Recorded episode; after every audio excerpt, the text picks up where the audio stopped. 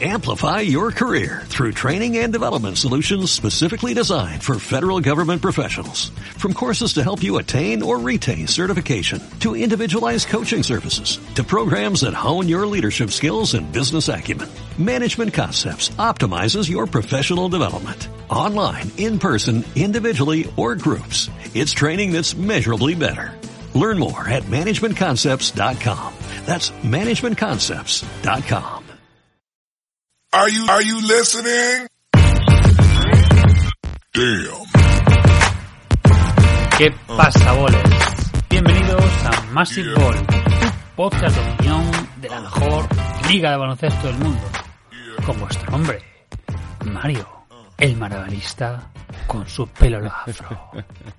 Sí, voy. Nada, estoy practicando a ver cómo hago lo de girar el balón ahí en el dedo y cómo driblar mientras estoy sentado o de rodillas, ¿no? Que no es, no es nada fácil.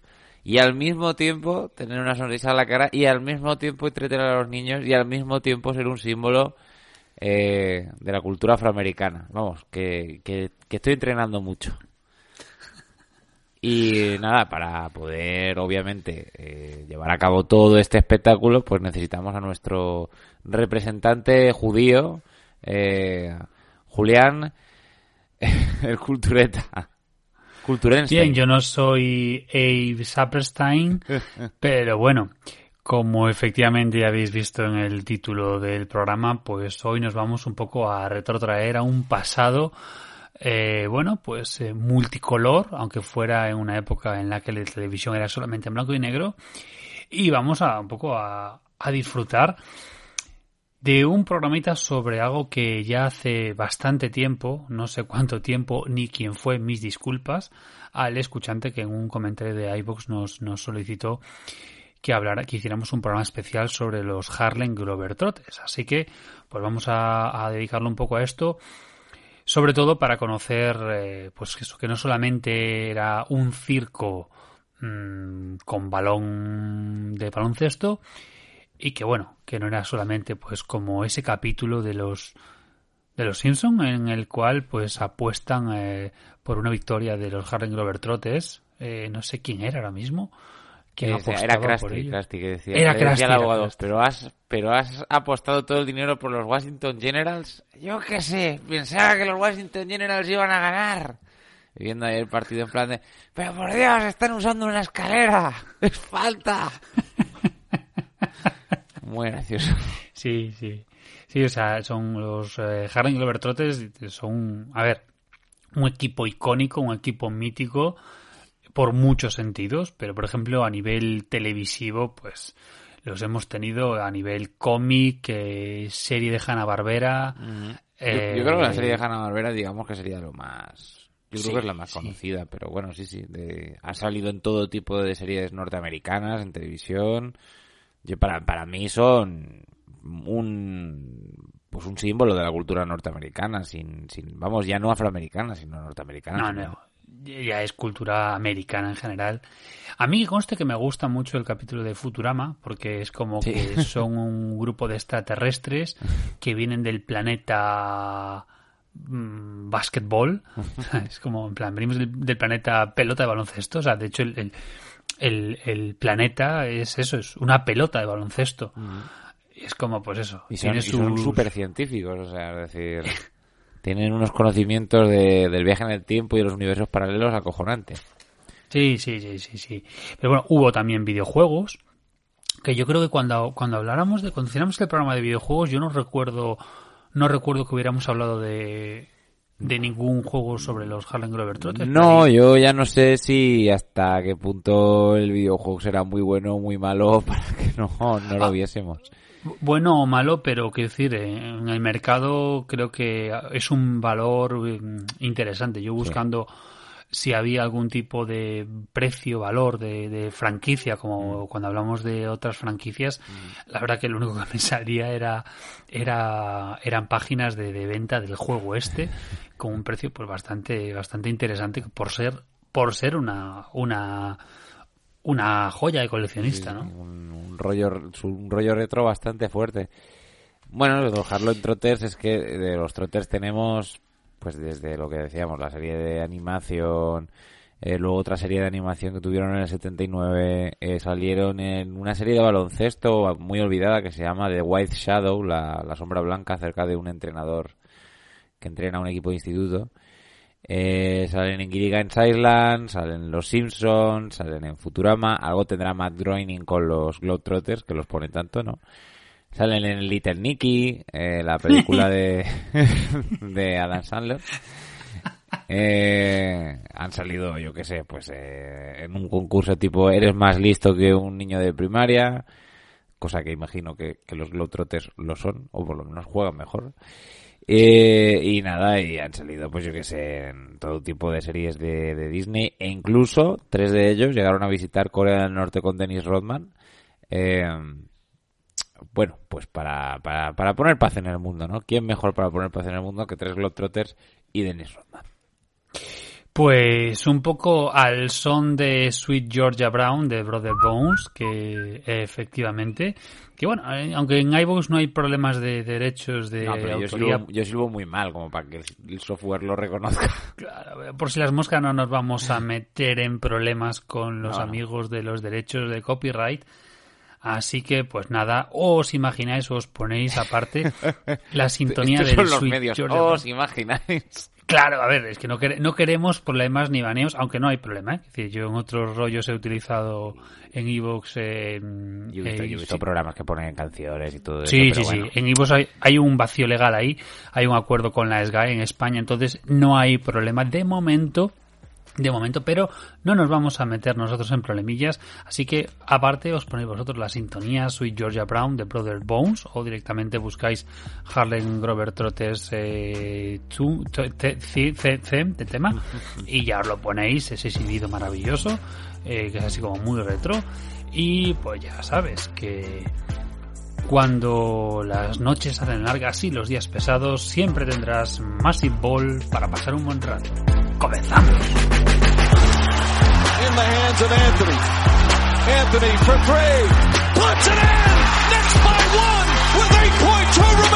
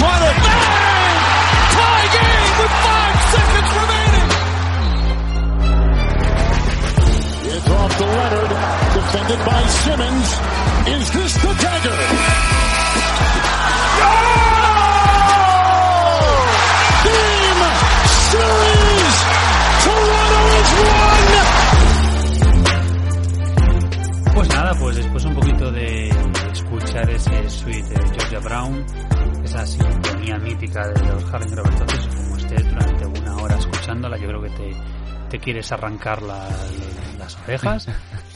Pero bueno, y yo creo que un poco para hablar de este mm, de este equipo mítico, de la historia de pues 100 de 95 años de historia que tiene aproximadamente este equipo, yo creo que pues eh, aludiendo a tu sobrenombre, Mario, yo creo que nos podrías contar un poquito la historia de estos Harlem Globetrotters, sin profundizar demasiado, que si no, pues eso, mucho con la sintonía esta del Sweet Georgia Brown, algunos se nos soba. Lo mucho cansa y lo, y lo poco gusta. Eh, nada, pues bueno. Los Harlem Globetrotters nacen en el lado sur de Chicago en 1926 como uno de los muchos entretenimientos antes del baile en el Salón Savoy. En aquella época eran conocidos como los Cinco de Savoy. El nombre surgiría gracias a Tommy Brookins, el creador de los Globetrotters, de alguna manera, quien los sacaría del salón para jugar partidos de exhibición por todo Illinois. El éxito llamó la atención de Abe Sappenstein, y quedaos con este nombre que es importante, un promotor judío quien se convirtió en dueño y motor de este equipo. Incluso, a pesar de que medía solo 1,60, es el miembro más bajito del Hall of Fame, del Basketball Hall of Fame. A veces incluso sustituía a alguno de sus jugadores y se lesionaba. Que eso llamó bastante la atención porque, claro, entre todos esos hombres afroamericanos, de repente ver un judío bajito, pues llamaba la atención. Tommy se marchó rápido a montar números de vodevil, números cómicos por Europa, incluso llegó a ser el entrenador oficial de la selección danesa de baloncesto. Y Abe fue el encargado de llevar a la fama a los, a los Harlem Globetrotters, a los que llamó de Harlem, para que supieran que eran negros y no hubiera sorpresa a la hora de llegar a los locales de exhibición. Pero lo cierto es que los Harlem Globetrotters no jugarían en Harlem hasta 1968. Eh, pero bueno, Harlem estaba reconocido internacionalmente como el lugar de la cultura negra.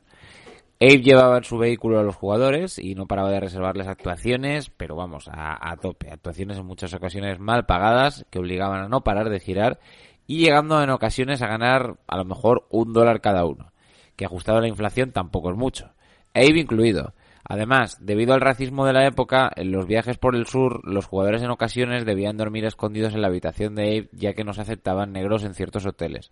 Los Harlem Globetrotters, como los Original Celtics, además de una actuación por su pericia en el deporte, eran un equipo muy potente y que ganó el World Professional Basketball Tournament en 1940 contra los Chicago Bruins. Otra victoria muy importante fue contra los Lakers de Mikan, un equipo considerado el mejor de la época y enteramente blanco. Los Globetrotters eran el equipo donde jugaban los mejores jugadores negros de la época, ya que no había muchas alternativas. En aquel momento, pues no había espacio eh, o no estaba creada la NBA y tampoco había una liga donde jugaran los jugadores afroamericanos de una manera mm, regular. Todo ello cambió cuando Chuck Cooper, miembro de los Globetrotters, fue drafteado por los Celtics en 1950 el primer jugador negro drafteado en la NBA, liga que por cierto no dejaron eh, al bueno de Abe participar, eh, que tú, bueno, Abe era un tío con recursos, luego crearía la ABL y el triple, ¿eh? el triple fue una idea de Abe Sappenstein, o sea, ahora que está tan de moda, pues esto lo creó el tío que promovía a los, a los Globetrotters, entre otras cosas. Se atribuye el giro al espectáculo cómico a Rhys Goose Tatum, al que se le atribuye además la invención del gancho. Sus brazos enormes le valían para hacer todas clases de malabarismos y trucos que maravillaban al personal.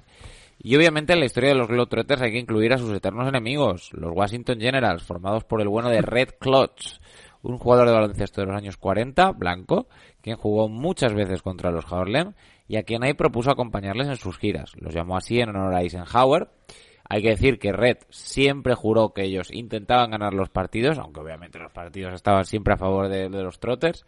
Su récord es de dos victorias, solo una reconocida por los Trotters, y más de 14.000 derrotas.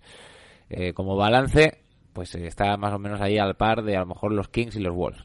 Eh, Red eh, jugó como base de los Generals hasta los 68 años. También es verdad que los Washington Generals podían haber drafteado un poquito mejor, ¿no? Yo creo que ya cuando el base tiene 68 años, a lo mejor es momento de cambiarlo. Pero bueno, no pasa nada. En el 59 los Globetrotters jugaron en la Unión Soviética. Eh, de hecho, creo que de las primeras apariciones de un equipo norteamericano, si no la primera, en, en la Unión Soviética. Abe recibió una invitación de Vasily Grigori... Uf, para decir esto. Grigorievich y conocieron a Khrushchev. Eh, aquel partido sirvió como muestra de la mejoría en las relaciones entre Estados Unidos y Rusia. Se le otorgaron 4.000 dólares, que solo se podían gastar en Rusia, porque los comunistas, pues tontos, tontos no eran. Y aunque la primera media hora la gente permaneció en silencio sin entender el concepto del show, en la segunda parte disfrutaron de lo lindo con los trucos de los jugadores. Los Trotters, que han tenido muchas celebridades entre sus filas, entre ellas el mismísimo Will Chamberlain, quien quedó impresionado con la confraternidad de sus miembros, incluso llegó a plantearse en unirse a la NBA. Otros muchos celebridades han formado parte de los Trotters, como Connie Hawkins, y luego gente pues que directamente no es ni jugador de baloncesto como puede ser, qué sé yo, Juan Pablo II, el Papa. Además de hombres, 13 mujeres han estado en los Trotters. La primera fue la campeona olímpica Lynette Woodward, y en los años de los derechos civiles recibieron críticas por ser un elemento de entretenimiento, un poco tíos cuyo dueño era un tío Tom, que sí estaban para entretener a los blancos, pero el reverendo Jesse Jackson, y miembro honorario de los Trotters, dijo que los Harlem representaban a los negros como hombres, como hombres superiores, no estúpidos, es decir, con hombres con una, una habilidad superior a la del resto. El 20 o 30% de un partido de los Trotters es real, y los oponentes no impiden los trucos de los trotes, pero sí intentan anotar en sus posesiones. En el 71 llegaron a perder un partido contra los Generals en una canasta sobre la bocina anotada por nuestro amigo Red quien afirma que casi lo matan debido a ello. Más o menos esto es una versión reducida y express de la historia de los trotes. Pues una historia muy interesante. Hay, hay, hay muchos detalles. A mí, a ver, eh, primero el cómo comenzó todo. El hecho de que digamos, después de un viaje a lo Green Book, gran película que recomiendo siempre, pues eh, por, digamos, la América profunda. Recordemos, recordemos que ese equipo estaba recorriendo, en un equipo 100% negro, recorriendo el Midwest más duro en la época más dura de la segregación. Mm. Entonces, claro, o sea, aquello era pues bastante complicado y pues mira, a cambio de pues 75 dólares, que es lo que les pagaron después del primer, digamos, partido, mm. por de alguna manera, pues la cosa cambió un poquito. Y al final pues no fue más que una un conjunto de giras en el cual pues mira, pues era como un circo, era un, un una atracción, de hecho usar el, el, el nombre de Harlem mm era un truco publicitario, porque al fin y al cabo no eran de Harlem. Si tú, vas a una ciudad del sur, lo último que quieres es que se piensen que van a haber cinco tíos blancos y luego resulten ser cinco tíos negros, porque puede ser un problema en aquella época. claro. Si pones, Harlem, como que ya se sobreentiende que. Ya se sobreentiende. Que eso como, como pocos son morenos de piel. Efectivamente. Entonces, utilizan eso también como atracción, pero bueno, recordemos que eh, ellos, de hecho, le llamaban a la gira, las giras le llamaban eh, barn storming, es decir, mm. que durante esta gran depresión, que era una forma de, de que cuando las cosas estaban bastante mal, pues los utilizaban como para animarse. Y era eso, barnstorming, o sea, los, los, las, eran equipos nómadas, eran, iban rulando, digamos que de granero en granero, o sea, ya, ya ni pabellones de instituto, o sea, jugaban en graneros grandes, de esos que vemos en las películas construidos por los Amis, ¿no? Mm. Pues, pues era un poco el, eh, lo que ellos buscaban y por donde se iban moviendo. Entonces, pues un poco que, que es interesante este comienzo. Y luego, luego, claro, o sea, a mí me resulta curioso el tema de lo que has contado de, de esta gira de, por, por, la, por la Unión Soviética que el propio pues presidente Eisenhower, Eisenhower. Eisenhower que los utiliza, pues otra vez también como, como una herramienta publicitaria, pues un poco para vender, digamos, del otro lado del telón de acero, pues una imagen mucho más amable. Que la, Unión, la Unión Soviética, una de las cosas que utilizaba mucho en contra de Estados Unidos era el tema racial, la idea de que, de que en Estados Unidos eran racistas, que los negros debían apoyar la causa, bueno, no sé si soviética, pero estar en contra de su gobierno. De, hecho, digamos que muchos de los de los líderes del movimiento de los derechos civiles era más cercano a, ideas comunistas mm. dentro de lo que es el comunismo en Estados Unidos, que eso pues debe ser como un centro centro español básicamente. Hombre, Pero bueno. no nombraron a Khrushchev miembro honorario, o sea que tampoco. no, no. No, pero sí que, sí que la idea era un poco vender una imagen amable y divertida, pues del malvado tío Sam. Eh. Y de hecho, es curioso porque, claro, para los soviéticos, que, que es, cierto que, que un poco vendían el tema de eh, los negros para aquí, los negros para allá, los soviéticos no habían visto un negro en su vida y poco más que les faltaba tocarlos para ver si era de verdad o era como esas cabalgatas de reyes de hace 30, 40 años en España que eran gente pintados, ¿no? Y, y entonces eso, ellos se sorprendían por decir, ostras, ¿y estos? ¿Esto es un negro? Tal cual, ¿eh? o sea, literal. Y un poco, pues eso, para. para. para. Mm, para ver un poquito esa, esa parte, digamos, de que los americanos son buenos. Y claro, esto fue cuando, cuando, cuando Eisenhower le, le, vende el, muñeco a, a Saperstein, que le gustaba mucho el dinero, ¿sabes? Se le pusieron los iris como, como, como al pato Donald, ¿no? Con los, con los dólares en, en los ojos porque claro, eso implicaba muchos ingresos para los Harlem Globetrotters, mm. Una gira de nueve partidos que, eh, pues eso, a mí me hubiese gustado ver, que no sé si fue ahora mismo, no me falla la memoria, creo que es antes, creo que es después, la imagen de Khrushchev en la ONU con el zapato, eh, pero bueno, que, que, hay una hay un encuentro maravilloso entre los Harlem Globetrotters y Khrushchev, que es una conversación de besugos, porque el nivel de inglés de Khrushchev era pues como mi alemán, cero, y el nivel de lo de ruso de los Harlem Globetrotters era pues como mi coreano, nulo. Entonces, claro, esa conversación de, de besugos, de sonrisa, sí, sí, sí, sí, sí, da, da, da, da, eh, yes, yes, yes, y palmaditas en la espalda es un poco absurdos. Pero, pero, una de las cosas que, que es, es, interesante es el hecho de ver precisamente a un equipo con la bandera maligna, la bandera estadounidense de las barras y estrellas, mm. hacer disfrutar y hacer de a los soviéticos pues divertirse. yo, es que creo que yo creo que los, los soviéticos, lo que es la, la gente soviética, yo creo que es el le daría mucho igual que vengan de un color o de otro, ¿sabes? O sea, quiero decir, una cosa era los gobernantes de la Unión Soviética y otra cosa el pueblo y lo como mucho yo me imagino que habría una cierta cierto shock al principio, ¿no? Porque a lo mejor el baloncesto ellos lo entendían como que tú tenías que jugar en serio y a esa primera mitad es como, hostia, ¿y eso que están haciendo y tal? pasarse el balón por aquí, por allá y hacer trucos y no sé qué. ¿Esto es normal? piensa que esos equipos eh, de la Unión Soviética, que de, tanto de, las, de los europeos como de los mundiales como de los Juegos Olímpicos, eran equipos extremadamente serios. Y entonces, de hecho, el, el, el Pratva, el, digamos, el diario oficial de la Unión Soviética, tituló Esto no es baloncesto. Demasiados trucos. También es que hay que ser, eh, vamos, mm, yo qué sé, hay que, hay, hay que tener muy poca, muy poco arte, un poco duende en la vida para decir, esto no es baloncesto, demasiados trucos. Hombre, disfruta, hombre, disfruta. Claro, es como si un campeonato de estos de, de, de WWE, estos de los de Pressing Cats, y dicen, eh, es que, es que se golpearon muy pocos, eso es una pantomima. Es que ya lo sabemos, ya sabemos que es todo mentira y que es ballet, que no es eh, lucha, a ver. Claro, hombre.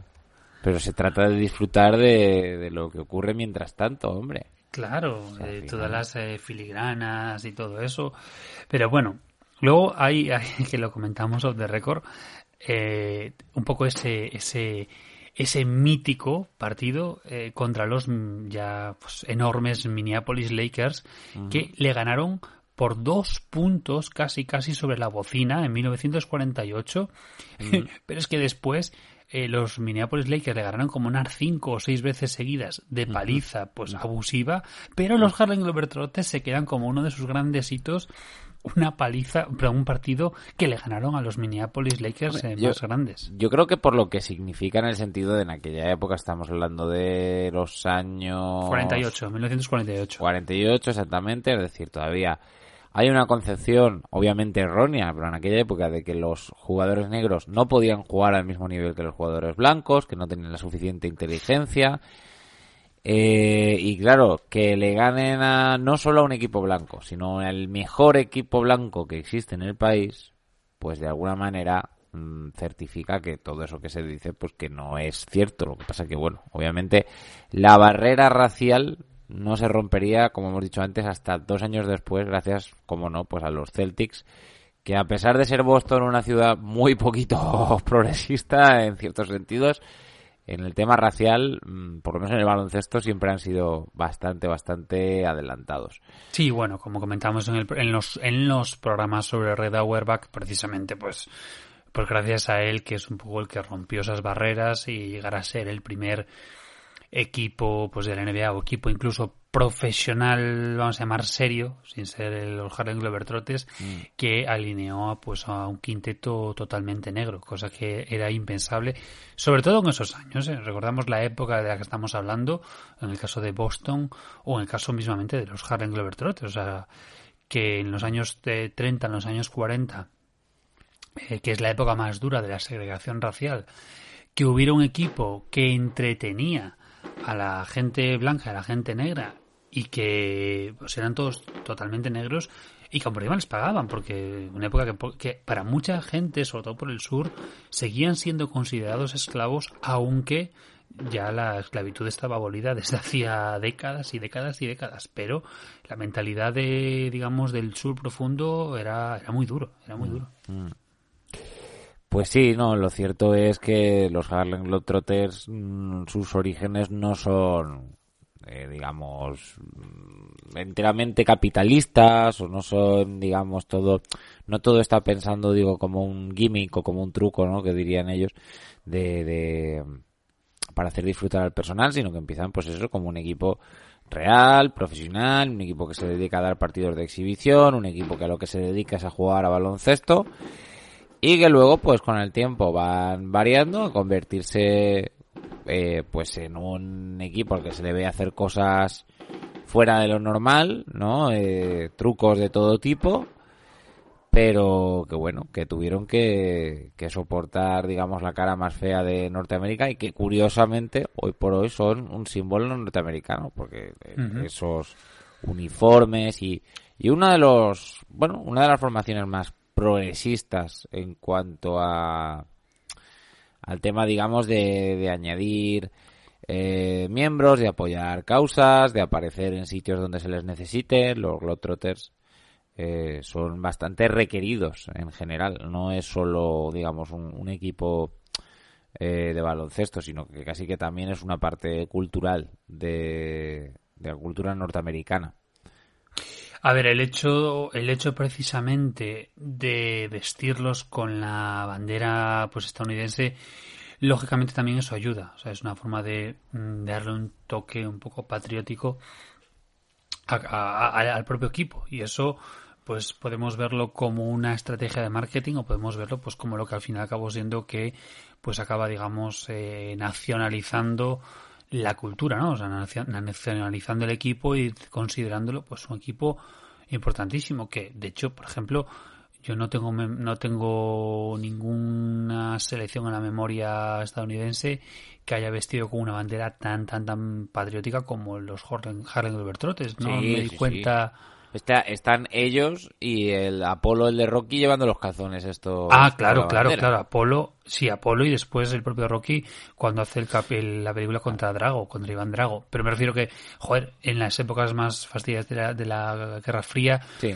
No vimos un equipo estadounidense pues eh, jugar con una equipación tan tan tan americana que yo recuerdo ahora mismo eh igual igual me estoy Sí, no, no, columpiando. yo, yo tampoco creo. Bueno, no sé si a lo mejor los Washington Capitals en su momento. Sí, bueno. o Cosas así. O los Sí. Sixers. Creo que llegaron a llevar uniformes similares y tal, pero no, no. Tan descarado Sí, pero como vamos, los Harlem Globetrotters, como claro. aquel que dice.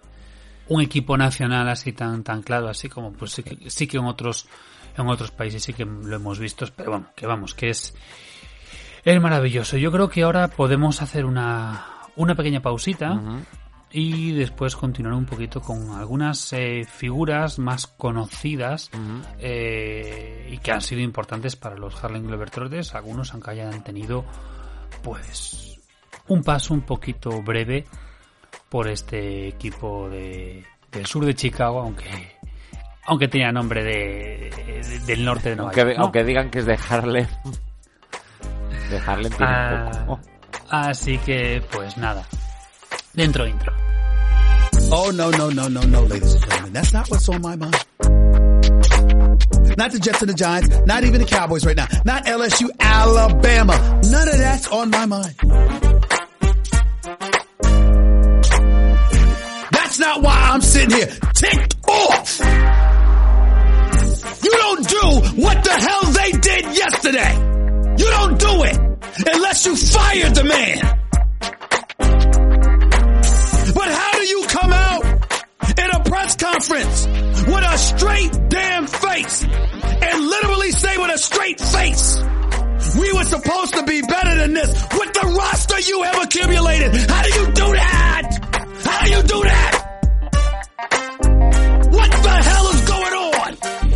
Pues nada, continuamos un poquito y, y sí que podemos tener, cuando hablamos de la, de la ABA habíamos hablado de Julius Erving o la semana pasada cuando hablamos del documental sobre la la, la East, la, la extinta East, no la actual que hablamos de Pat Ewing como uno de sus referentes, ¿no? De, esa, de esas dos, vamos a llamarlas ligas, aunque fuera una conferencia de caso de la East.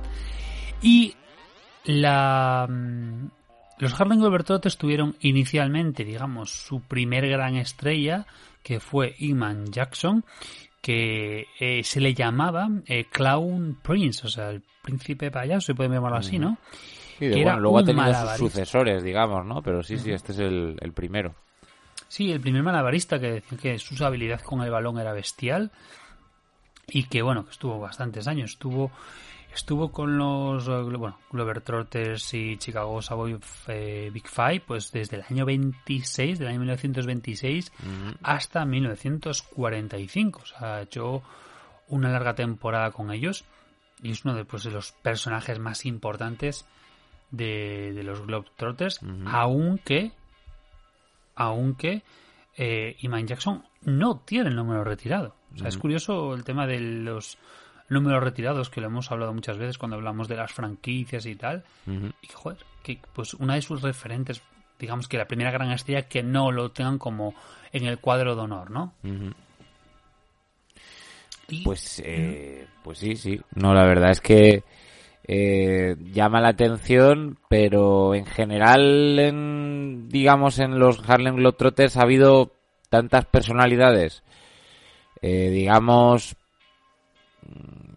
pues como muy, muy, muy destacables que no están en ese cuadro de honor, que yo ese cuadro de honor me lo tomo un poco como no sé, como una cosa un poco cuestionable o, o que se lo tienen un poco olvidada o que no les importa mucho, porque, por ejemplo, los números retirados que tienen, pues solo tienen unos 8, me parece, y estamos hablando de que ahí hay un, montis- un montón de gente súper importante, ¿no? Pero bueno, en fin, es, eh, es lo que hacen ellos. También te digo que, que no creo que realmente los que traba- los que mm, estén en los Harlem Globetrotters pues no creo que busquen exactamente estar en ningún cuadro de honor, sino más o menos pues hacer un dinero y, y pasárselo bien, como que el que dice.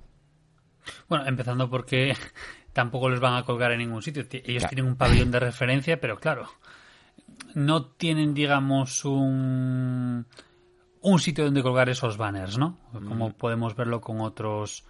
Claro. Con otros Bueno, ellos, equipos ellos quieren su franquicia NBA, pero claro. Sí, se está solicitado, que bueno, que eso es un poco chiste, pero en fin. Bueno, pero oye, yo- nunca se sabe, ¿eh? Total, si hay uno en Brooklyn y hay uno tal, ¿por qué no en Harlem? Ya tres, tres equipos. Eh, sí, bueno, pero bueno, eso son cosas que queda muy guay para, para ellos, pero a ver, seamos un poco, un poco serios. Y entonces, si hablamos de Iman Jackson como, digamos, una de las grandes estrellas eh, históricas, como la primera gran estrella, el gran impulso, el gran impulso, pues eh, lo consigue Sepperstein con Will Chamberlain. Eh, Will Chamberlain a día de hoy, que, que me parece curioso, los titulares, de hecho cuando van a Rusia, a la URSS y todo eso, que era el gigante, era como, pues, precisamente un circo, vengan a ver aquí al gigante, Sí, gigante sí, claro. negro además, al gigante negro. Ojo, es que Chamberlain es que medía 2.16. O sea, el Chamberlain era de la altura de Pau Gasol y era considerado un gigante. en una época, de en una época en la que nadie tenía esa altura. Claro, es como cuando hablamos de George Mikan cuando fue de la ABA, que lo mismo, o sea, un tío que, que, que en una altura de creo que era 206 o 209, Sí, no sí, bueno, una altura que hoy en día sería bastante normal dentro de una de competición profesional de baloncesto, pero que en aquella época era, vamos, Era antinatural. bestial. Bueno, pues en el caso de, de Chamberlain, que yo aquí, pues, es decir, no tengo nada en contra de Chamberlain, pero mis palitos me los voy a soltar porque si no, hay que crear un poco de polémica, ¿no? Pues Chamberlain, eh, digamos que a día de hoy es considerado uno de los grandes míticos de la NBA. Pues que Chamberlain en el 58 decidió unirse a los Globetrotters. No por un tema de vamos a apoyar a la comunidad afroamericana, vamos a luchar contra la opresión blanca de la NCAA, vamos a dar un impulso al equipo este de del judío este. No, El judío este. No, para nada. O sea, se va a, la, al Harlem, a los Harlem Globetrotters porque eh, quería ganar dinero. eh, en su Que también, es, que y- también es un fin muy noble, oye, qué puñetas, ¿sabes? O sea, aquí todos queremos... Sí, sí, mientras lo hagas de manera legal. El tema es que el, el, a Chamberlain lo dijo muchas veces y creo que lo dice también en su autobiografía, que le gustaba mucho el dinero. O sea, una persona que le gustaba el dinero y claro, en la NCAA no ganaba dinero y si fuera, bueno, legalmente. Y si fuera la NBA, por su sueldo, llevarían poquito. O sea, eso creo que eran 10 mil dólares al año. Y en cambio, en la en los Harlem Globetrotters se iba a encasquetar la friolera de 65 mil dólares anuales. Es que, bueno, Entonces, para aquel entonces los trotters ya ganaban un buen dinero en sus exhibiciones. No, no, ganaba muchos más, en algunos casos más que en la NBA. Mm. O sea, recordemos que cuando hablamos de la ABA, eh, recordamos que una de las razones por las que la gente se iba a la ABA era porque, aunque luego vimos que era un poco trampita, Bueno, los, que los dueños, los dueños de la ABA ofrecían contratazos locos ofrecían contratazos mucho más altos que los de la NBA. que luego estaban Y los en, Globetrotters en 30 también. años. O sea, que, que eran muy cucos. Sí. Pero bueno, que, que, que sí que que sí que en este caso pues sí que tira un poquito para los Globetrotters por el tema de la pasta. Es mucha pasta, es cierto, es cierto.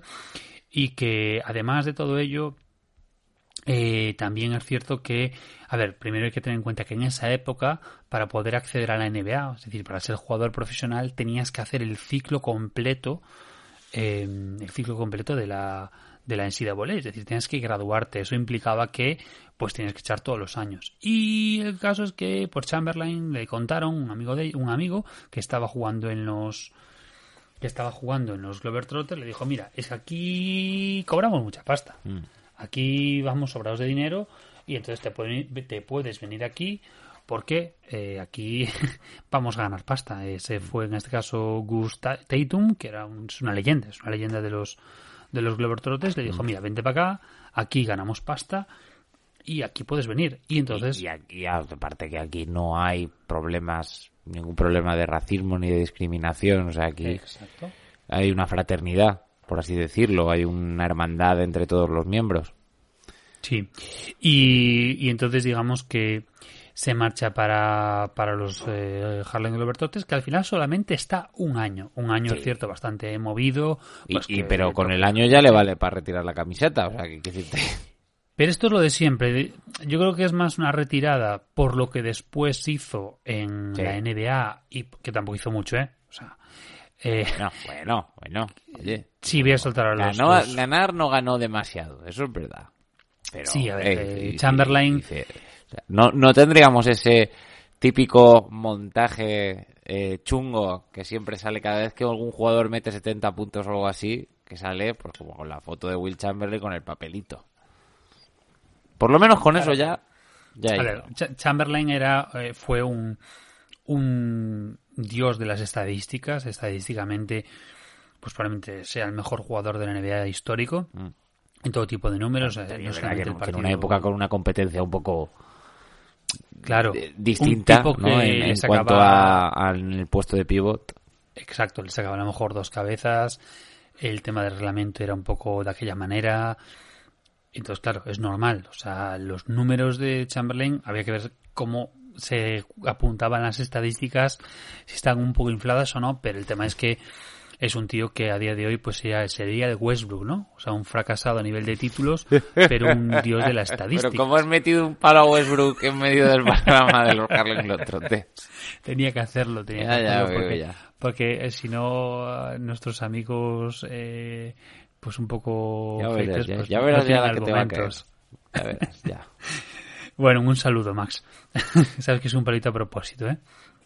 Bueno, sí que, es- a ver, un poco más en serio, sí que sus números están un poco inflados, pero es cierto que la leyenda, o sea, al fin y al cabo, es por el hecho de todo lo que hizo después a nivel estadístico. Por el año que hizo con los Globetrotters no tenía argumentos para ser, pues, honorario, pero al fin y al cabo era una leyenda que ya pintaba. En la universidad ya pintaba maneras para ser un futuro estrellón de la liga. Entonces, por eso, pues, es tan importante. Y al fin y al cabo es importante por el hecho de que eh, digamos, da el salto a los Harlem Globetrotters cuando lo normal era que pues lo hubiese evadido. De hecho, eh, Saperstein intentó atraer a mm, intentó atraer a Bill Russell, a Oscar Robertson, a Mm. Sí, a, Baylor, a o sea, repetir, digamos, otra vez la, la jugada que le había salido con. Chamberlain.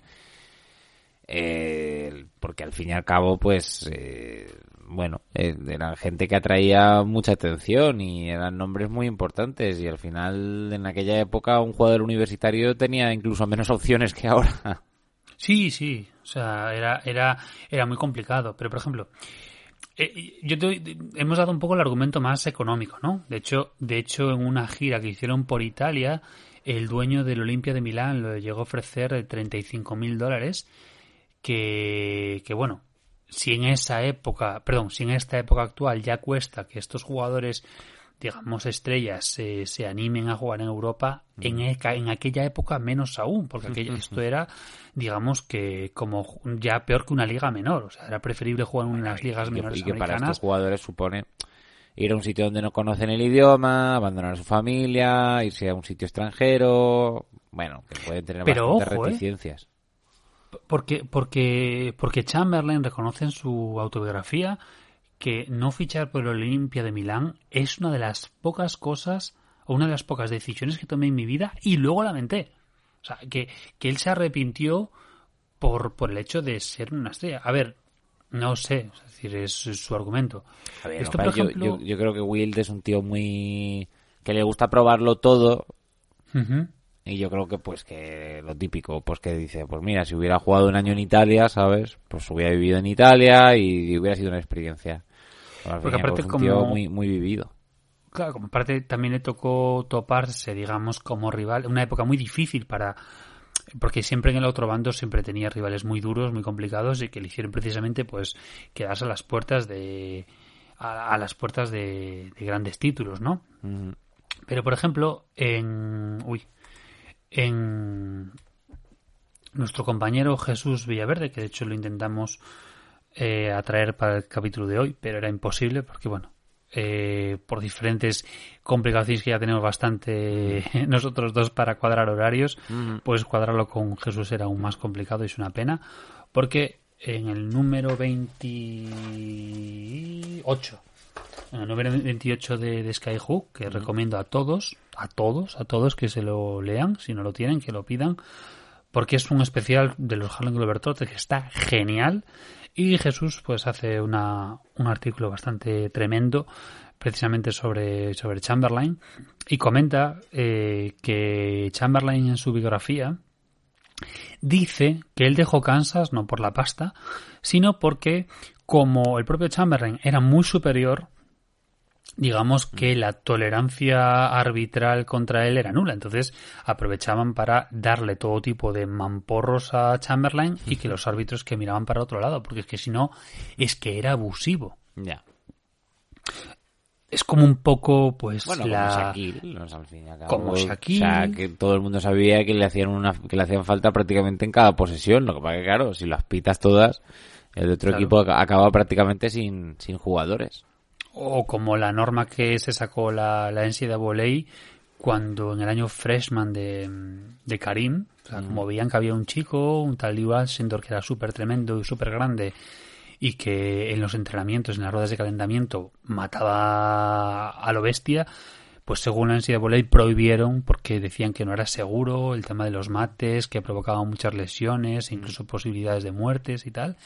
Y pues de ahí viene pues el, el skyhook, pero bueno, pero viene de, de una prohibición pues por el hecho de el tema de los mates, por- porque jugadores que medían más de dos metros en la, en la NCAA y, y, y eran muy superiores, pues lógicamente eso era abusivo. O sea, a día de hoy, pues lo vimos con Kofi Cockburn que no es tan abusivo porque en la actualidad hay jugadores más grandes, pero un Luca Garza, por ejemplo, o un Sion cuando estuvo en Duke, porque habíamos a, a Sion en el instituto y claro, es que normal que hiciera los números que hacía en el instituto, porque le sacaba 10 cuerpos a los chavales. Sí, no, no, la verdad es que los- el tema de- del físico siempre es algo que a la hora de draftear tienen muy en cuenta porque, claro, nunca sabes si realmente los números se corresponden con la calidad del jugador o simplemente pues una pues que físicamente sobrepasa a todos los demás, ¿no? Por así decirlo. Pero bueno, lo que está claro es que Will Chamberlain, siendo un tipo tan extremadamente alto para la época,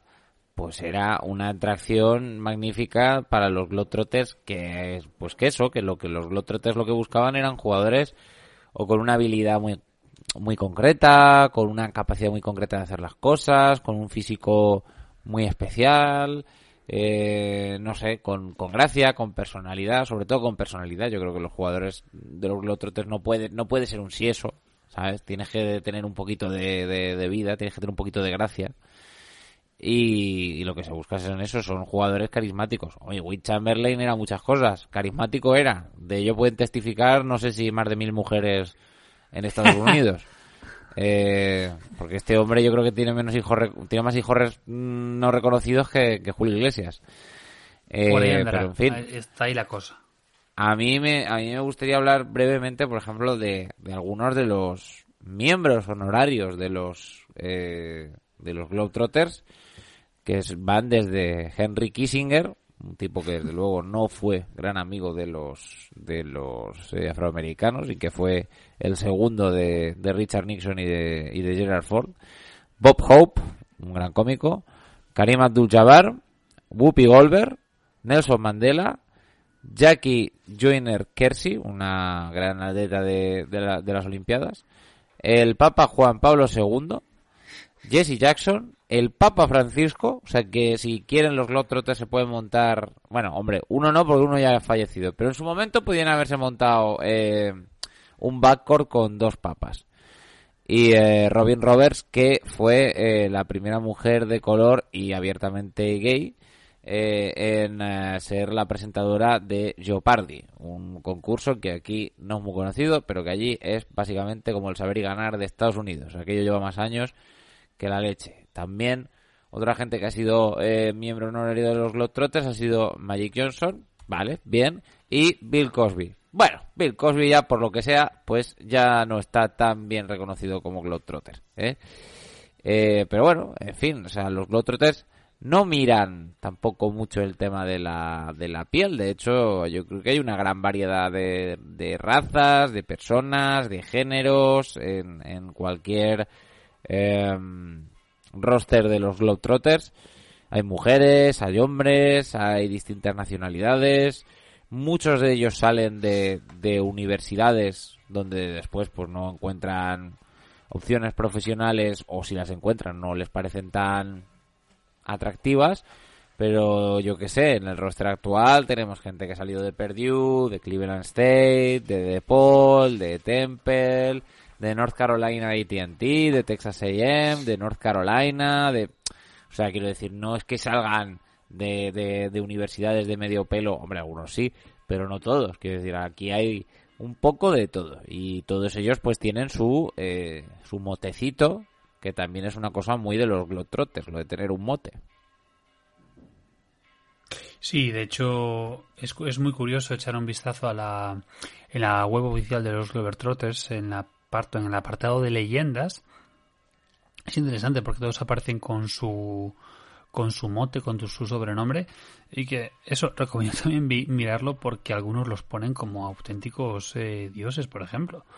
Tiene un tiene un, un apartado especial con. Hawkins, por ejemplo, que no, es que es curioso porque si digamos que el más, podríamos decir, el más mítico podría ser Marques Haynes, sí que se recuerda mucho más a Connie Hawkins por el hecho de que, pues, es un jugador que fue vetado de la NCAA por el tema de pues esas cosas que pasan, ¿no? Recibió, aceptó un préstamo de un amigo y eso no está permitido y por lo tanto pues la NCAA lo vetó. Pero el problema es que no es que lo vetara la NCAA, es que después cuando llegó a la NBA el comisionado, que de aquella era el, bueno, el segundo comisionado de la NBA, también lo vetó. O sea, en plan, tú la has liado, pero aquí, aquí no la vas a pisar. Lo acabó pisando la NBA, pero muy tarde y a base de estar litigio tras litigio. Y entonces, pues un poco la, digamos que la, los Harlem Globetrotters le salvaron y le dieron una carrera profesional, pues debido a que estaba vetado en otros lados. Era un poco, también un poquito a modo de desheredados, ¿no? Sí, sí, Porque- sí. Ellos iban pillando las migajas aquí y allá, lo que lo que no estaba en Sí. otros lados, pues bueno, se lo llevaban. Y de hecho, a ver, era un- su nicho, digamos, de reclutamiento, pues sobre todo era en, eran los, los playgrounds, ¿no? O sea, pues el Racker Park, por ejemplo, era un nicho importante, o mismamente, pues, eso, esos parques que veíamos cuando hablamos de, de He Got Game, donde jugaba, pues, Jesus Sattleworth, esos, esos, esos eh, playgrounds, esas, esas canchas de barrio, pues que de ahí sacaban porque es un juego espectacular y por tanto para ellos es un es un lugar. No los van a sacar de digamos de, de la academia más pija del mundo o de o de o de por ejemplo del equipo de Harvard o de Yale de baloncesto no no porque es mucho más puro en cambio pues lo que es más espectacular pues es precisamente lo otro no Lo- los playground Y hay que decir también que los Globetrotters llevan a cabo su propio draft, un draft que ocurre un poco antes de la NBA y en el cual, pues bueno, eh, draftean a quien ellos les parece que, que podría ser un buen Globetrotter, aunque obviamente la mayoría de ellos no acaban allí, ¿no? Pero bueno, pueden ser desde gente como Lionel Messi, que si él quisiera, si Messi quiere, cuando no tenga sitio en el PSG se puede ir a los Globetrotters, Usain Bolt, Johnny Manziel, que no sé si sabéis quién es, pero fue un tío que mm, lo petó en la Universidad de Fútbol Americano y luego se pegó una hostia tremebunda en, en, en la NFL con los Browns. Eh, es una leyenda absoluta, como Tim Tebow son Sí, leyendas sí, en la o sea- pero que se la comieron después. De hecho, Tim Tebow también fue elegido en el draft eh, por los Globetrotters, al igual que el eh, fallecido y muy querido Craig Sager, con sus trajes multicolores. Gal Gadot, Wonder Woman, también es eh, una de las personas drafteadas. O Paul Pogba.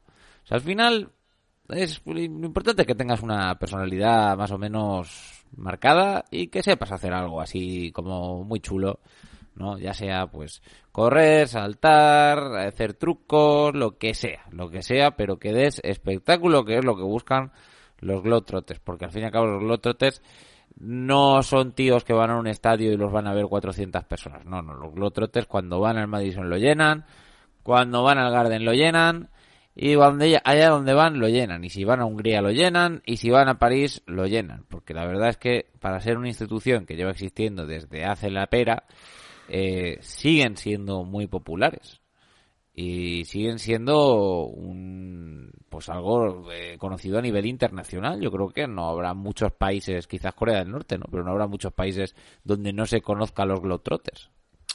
No, eh, de hecho, ellos han estado en. voy a ver el, el número. 124 países. Han estado en 124 países, o sea. La verdad no, que no, bien. Han viajado, vamos, o sea... Han Y- viajado y más que algunos que- presidentes. Sí, sí. Y de hecho, bueno, podríamos ver en este caso. Si de esos 124 países podemos añadir alguno más, porque probablemente muchos de esos países ya no existen y son otros. Entonces, a lo mejor, cuando estuvieron de gira por la URSS, pues a lo mejor pues pisaron otros lugares que, que bueno, que, que, que a día de otro país, ¿no? ¿no? no lo tengo claro, pero bueno. Sí que siguen activo, de hecho, pues eh, en la página de los Harlem Globetrotters eh, está la lista de la gira, digamos, de finales del 2021 y, y todo el 2022. Ahora- Habrán, parado un poco por lo del COVID, como todo el mundo, pero ahora ya están otra vez en marcha. Sí, sí, de hecho, pero muchísimos. O sea, es cierto que hacen. Hay un partido en Budapest, hacen luego una gira, creo que es en otoño por Francia, Inglaterra y, y- y había algún sitio más de Europa. Perdón, a- da- también a México. A México también. En, en España han tenido que jugar alguna vez, ¿no? Sí, yo. no, muchas veces, ¿eh? De Ah, hecho, vale. jugaron en, en la Plaza de Toros, que no sé si sigue existiendo, en Bilbao, Mm. jugaron en Barcelona varias veces, jugaron en Madrid, de hecho jugaron en las ventas, hay una imagen mítica en las ventas eh, entrando ellos, sí que hicieron bastantes, ¿eh? Mm. De hecho, hace no mucho, hace no mucho yo recuerdo, no te sabría decir qué, qué fecha, Mm. pero sí que hace no mucho yo recuerdo ver los anuncios de que los Harlem Globetrotters venían a, a Madrid también Ujú. Pero sí que se busca un poco ese espectáculo y tal.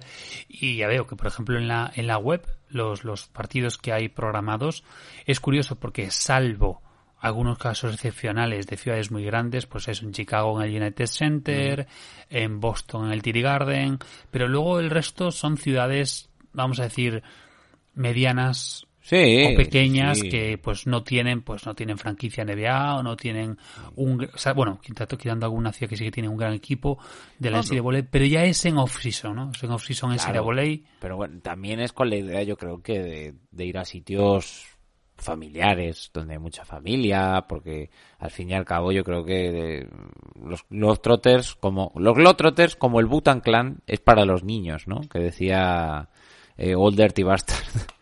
Entonces, mm, bueno, lo que se busca es eso, ¿no? Juntar a las familias, digo yo. Hmm, no es, es un show Claro, claro. Es un cabo, espectáculo. Tú vas allí y te lo vas a pasártelo, vas a pasártelo muy bien, que, que, que vas a ver cosas impresionantes, o sea, cosas muy difíciles de ver. Yo he visto vídeos y eh, desde luego hay cosas que hacen que dices, joder, macho, pero esto, ¿cómo lo practicarán para que les salga tan, tan bien justo en el, en el partido, no? Porque no puedes decir que sean, que digas, no, pero lo intentan y a veces les sale y a veces no, no, no, no, es que a la perfección tú. sí es decir a ver son son jugadores de baloncesto pero luego que aparte que con una gran habilidad para jugar el propio deporte, pues tiene una gran habilidad, pues digamos, eh, malabarista, ¿no? Para hacer virguerías que no es fácil de ver. Eso, por ejemplo, yo creo que en otros deportes no se ha exportado un concepto similar aunque bueno, en algunos equipos o selecciones pues hemos visto casi cosas similares, incluso en torneos, ¿no? Pues con ciertas ciertas equipos de Brasil, por ejemplo, en algunos mundiales que aquello era un espectáculo. Es decir, o algunos jugadores, pues tipo, yo qué sé, Zidane en su momento, que te hacía esas, esas ba- barrabasadas en el campo, pero claro, no hay un equipo que se dedique solamente pues a hacer espectáculos circenses para atraer, ¿no? O sea, se ha quedado pues con más de 90 años un equipo bastante, bastante disfrutado, ¿no? Pues mira, lo que, de, al respecto de lo que decías antes, a partir del 20 de abril del año que viene, eh, están un montón de fechas en distintos sitios de Francia, luego pasan por México y luego por eh, Reino Unido. Sí, no, no, o sea, y, y no son entradas caras. Yo por lo que vi no sé qué fecha era, no sé qué, sé que eran Estados Unidos, pero que decir, eran entradas entre 27 y 70 dólares las normales, sin ser las VIP. Es decir, para ser un partido de exhibición y para ser un equipo eh, tan mítico y para lo que es Estados Unidos no me parece caro, ¿eh? No me parece caro porque, joder, no, es cierto que un partido de NBA en prime time, sin ser mm, un partido top, pero un partido de viernes o de sábado o domingo no te va a bajar nunca de los 50 dólares. Entonces, me parece, me parece unos precios bastante asequibles. Y nada, yo creo que ya pues podemos un poco bajar el telón y podemos ya un poco cerrar, ¿no? Sí, sí, ya que bajen la música del Sweet Georgia Brown y, y nos vamos yendo todos para casa. Nosotros no hacemos malabarismos, pero bueno, pero Bueno, pero pero pero, pero bueno, pero este, muy teniendo en cuenta nuestros horarios, teniendo en cuenta nuestras labores Hombre, fuera de lo que es... a nivel logístico sí, pero claro, Sí. a, a- a los oyentes les interesa. se la pela poco. bastante. Pero bueno. Eh, no- como diría el señor Lobo, eh, no empecemos a chuparnos las pollas. Siempre una referencia a nuestros amigos de a nuestro amigo Quentin Tarantino nunca está de más. Así que nada, pues se despide de vosotros vuestro hombre Mario, el historiador, que ya puede peinarse su pelo a lo afro cuando quiera. Nada, eh, simplemente recordaros que no apostéis a los Washington Generals, que, que, que perderéis todo, ¿eh? no hagáis como Krusty, luego os persigue la mafia. Venga, hasta luego. Y pues nada, que antes de cerrar recordar que siempre es importante hacer una referencia a Los Simpson, a los eh, a las películas de Quentin Tarantino y por supuesto a nuestro dios llamado líder John Legend, que podía ser perfectamente también pues nuestro miembro de nuestro Hall of Fame particular. Seguro que es miembro honorario de los Globetrotters y si no lo es ya, lo será dentro de poco. Debería, debería, si no, no tienen, no tienen alma los Harlem Globetrotters. Y nada, pues también recordaros que puedes apoyar el proyecto desde pues, eh, patreon.com barra con contenido oficial pues varias veces a la semana, que si sabes leer, si sabes leer, tienes massiveball.oficial.com para leer pues todos los artículos que estamos haciendo, que son unos cuantos, que en Twitch eh, pues también estamos casi todos los días, así que puedes, eh, aparte de suscribirte con Prime, que es gratis, activando el Prime Gaming, y que nada, que luego también no te, no te olvides de, de comentarnos lo que sea, porque al igual que hemos hecho este, este capítulo, pues porque ha sido una petición en un comentario de iVoox, pues que siempre todo lo que pidáis pues siempre nos va a venir pues como idea interesante. Y que todo el feedback sea positivo o negativo es bienvenido y agradecido porque pues nos ayuda un poquito a mejorar y a todo lo que podamos comentar y, y- cambiar cada semana. Así que pues lo de siempre se despide vuestro hombre Julián y sobre todo que tengáis muy buena semana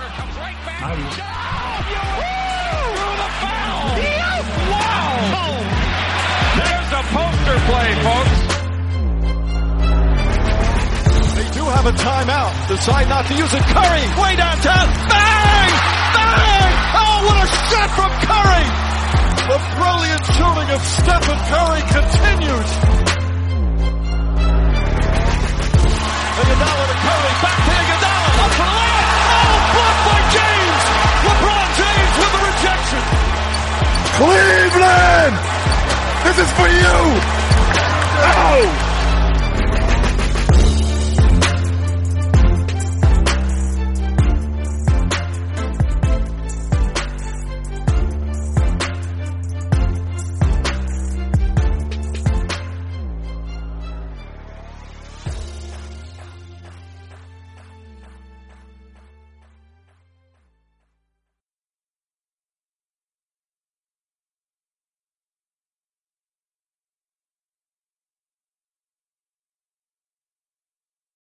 Amplify your career through training and development solutions specifically designed for federal government professionals. From courses to help you attain or retain certification, to individualized coaching services, to programs that hone your leadership skills and business acumen, Management Concepts optimizes your professional development. Online, in person, individually, or groups. It's training that's measurably better.